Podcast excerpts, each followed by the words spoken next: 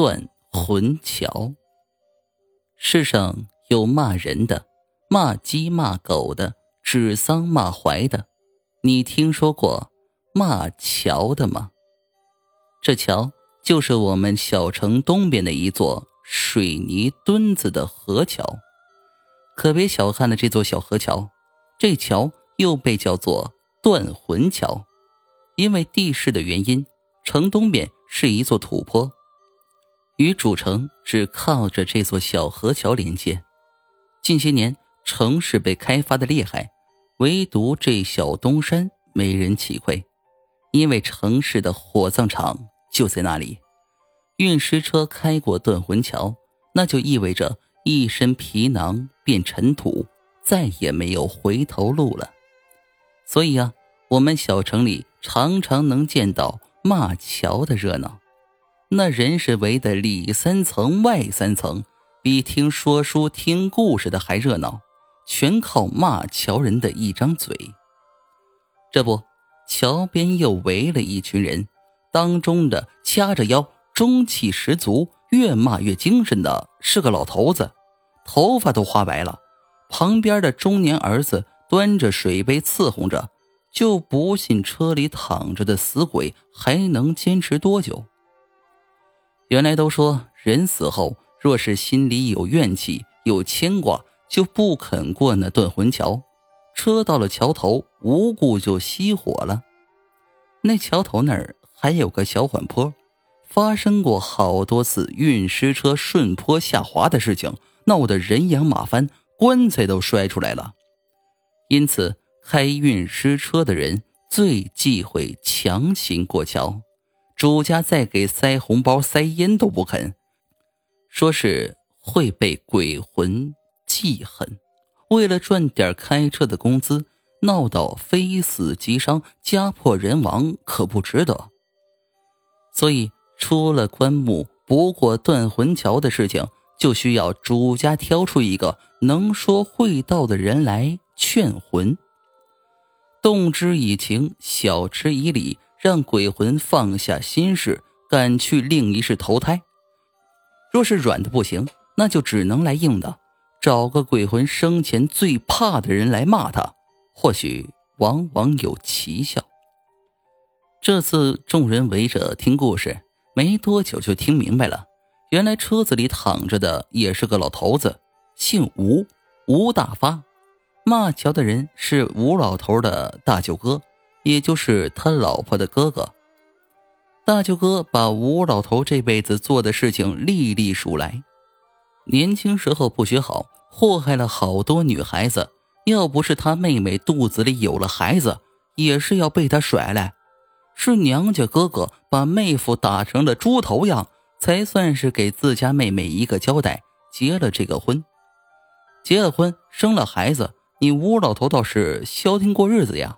闹腾着要做生意，哄着老婆拿出的嫁妆都拿了出来，生生苦了十来年，到了中年刚赚了点小钱，呸！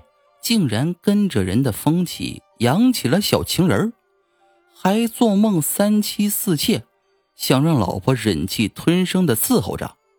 要不是娘家人撑腰，还真让他当了这土皇帝。吴老头舍不得小情人生的小儿子。干脆卷钱跑了，一走了之。这一走又是十多年，老婆苦苦拉扯着儿子长大，好容易啊，孩子毕了业，工作了，也要谈婚事了。吴老头竟然两手空空的又回来了，说是那女人骗了他，小儿子越长越不像他，竟然不是他的种。那女人早有防备。不等气哼哼的吴老头发作，早就带着儿子和钱跑了。这吴老头一张嘴会说呀，哄得家里寒窑苦等他的发妻原谅了他。咋说也是年少夫妻，孩子的爹。他拍着胸脯说：“别看眼下手里没钱，可在南方待了那么多年，有的是关系。东山再起，只是翻翻手掌的小事儿。等儿子结婚了。”给他买个大别墅。大舅哥捶胸顿足的骂吴老头啊！哎，你这个混账东西！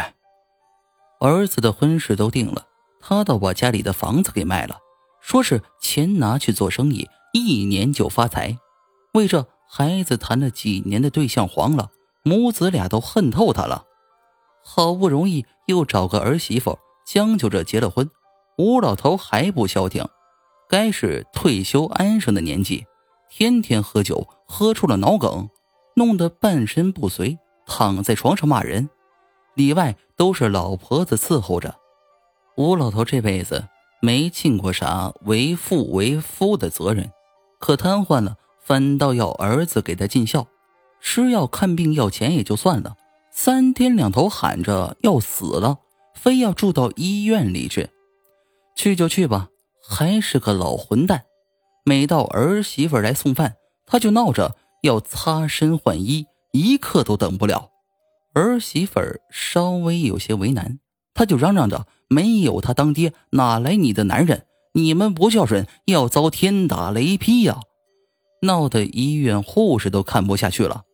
后来。为这个不省心的公爹，儿子媳妇差点闹离婚。这儿子一咬牙，带着老婆孩子搬出去单过，有时也给他妈些钱，只是一家三口再也不找老爹的面。后来吴老头住不起医院，就整日在家里折腾老婆子，吃喝拉撒都在床上。他这大舅哥看着心疼啊，生怕自己妹妹还活不过这半瘫的冤家。可他们这一代人都老了，吴老头成了滚刀肉，再怎么打折腿，遭殃的也只是自己的亲妹妹，这才将就着吴老头过了几年。如今吴老头咽了气，死后还不消停，不肯过断魂桥，为啥？就因为他儿子儿媳妇没来给他磕头啊！还活着那时候。他就闹着要让儿子和媳妇来给他做饭给钱，小两口避而不见。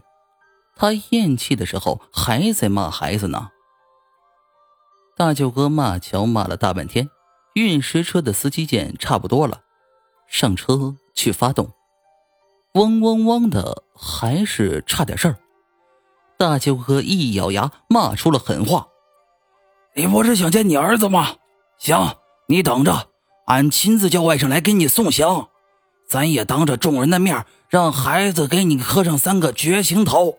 此后啊，孩子改随我妹妹姓，让你彻底断子绝孙，一片纸钱一根香你也别想要。不知道是不是鬼也怕恶人，还是这招绝户招用的好，司机再去发动，顺顺利利的就过了桥。周围看热闹的人意犹未尽，三个两个的散开，还都聊着吴老头的一辈子。这是个坑货呀！虽说人死如灯灭，可这一辈子做事不讲良心，死后还留下这个骂名。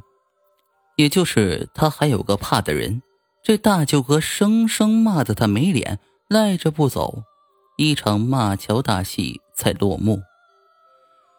唉，人呢？可要行得正，坐得直，免得将来也要在桥头挨骂呀。